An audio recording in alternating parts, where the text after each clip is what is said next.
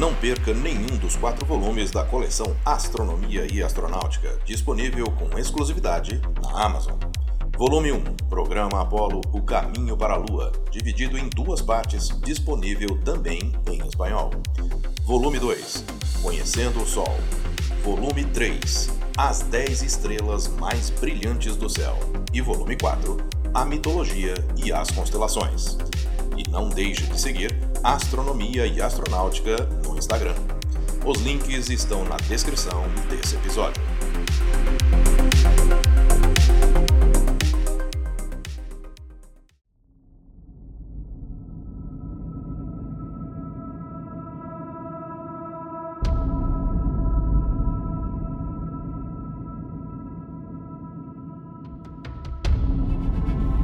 lançada pela Agência Espacial Europeia em 6 de agosto de 2014, tornou-se a primeira sonda espacial na história a acompanhar a órbita e pousar em um cometa.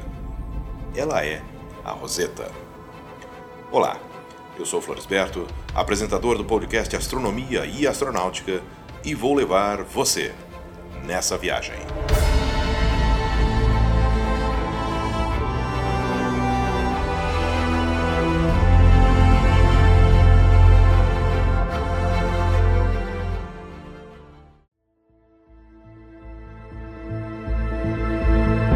Missão Rosetta Internacional foi aprovada em novembro de 1993 pelo Comitê do Programa de Ciência da Agência Espacial Europeia.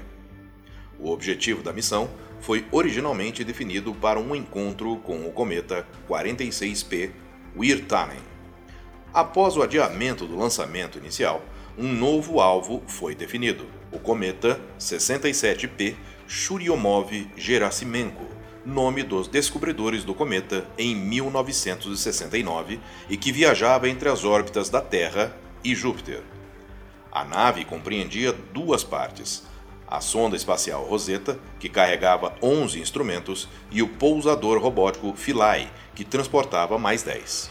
A sonda recebeu o nome em homenagem à famosa Pedra de Rosetta, que após a sua descoberta, em 1799, levou ao entendimento dos hieróglifos egípcios.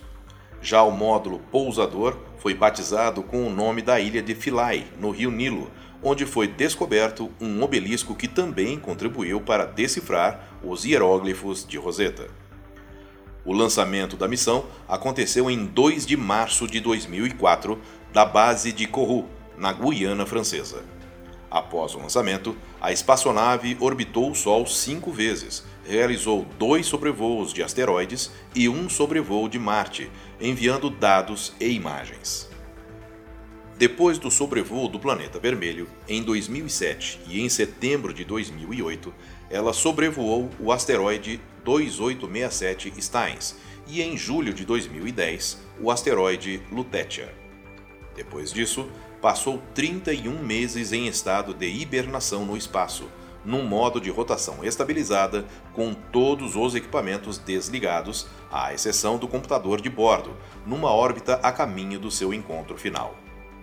Em 20 de janeiro de 2014, ela foi religada com sucesso pelos cientistas da Agência Espacial Europeia, no qual ela enviou de volta seu primeiro sinal após mais de dois anos e meio.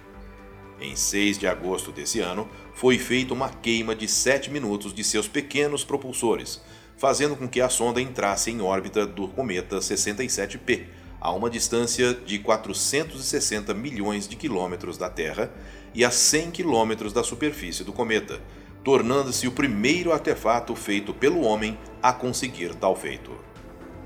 A sonda ficou um ano mapeando o cometa e detalhando a superfície. A segunda e mais difícil etapa da missão aconteceu em 12 de novembro de 2014, com o pouso do aterrissador Philae na superfície do cometa. A área de pouso denominada Agíquia, que também fica no Rio Nilo, foi selecionada após um grande concurso público realizado pela Agência Espacial Europeia. Após cerca de sete horas de manobras de aproximação no espaço, foi confirmado o pouso da Philae na superfície do cometa. Em 2015, os dois principais astrônomos da Agência Espacial Europeia disseram que os dados enviados pela Philae indicavam que o cometa poderia ser habitado por vida alienígena microbiana. Em 2016, foi confirmada pelo espectrômetro de massa a presença de substâncias relacionadas à vida na cauda do cometa. Com 67P a 573 milhões de quilômetros do Sol e afastando-se constantemente, havia pouca energia solar para operar os sistemas da sonda. Além disso, a velocidade com que os dados chegavam à Terra eram muito lentos, com 40 kB por segundo, semelhante à velocidade de conexão de escada de internet. Em vez de fazer a sonda hibernar ou deixá-la se apagar lentamente, a equipe decidiu encerrar a missão dramaticamente. No dia 29 de setembro de 2016, os controladores do Centro de Operações da Agência Espacial Europeia na Alemanha mudaram o rumo da sonda, alterando sua órbita e a colocando em uma trajetória de impacto com o cometa, objetivando captar imagens durante a aproximação. A velocidade do impacto foi lenta, algo em torno de 3,6 km por hora, a mesma de uma pessoa caminhando, mas a sonda não foi projetada para a descida na superfície. Então, vários componentes ficaram inutilizados, impossibilitando a comunicação. Segundo o diretor de voo da missão, Andrea Acomaso, os dados da Rosetta serão analisados por décadas. Eu sou Floresberto, produzi e apresentei esse podcast Astronomia e Astronáutica.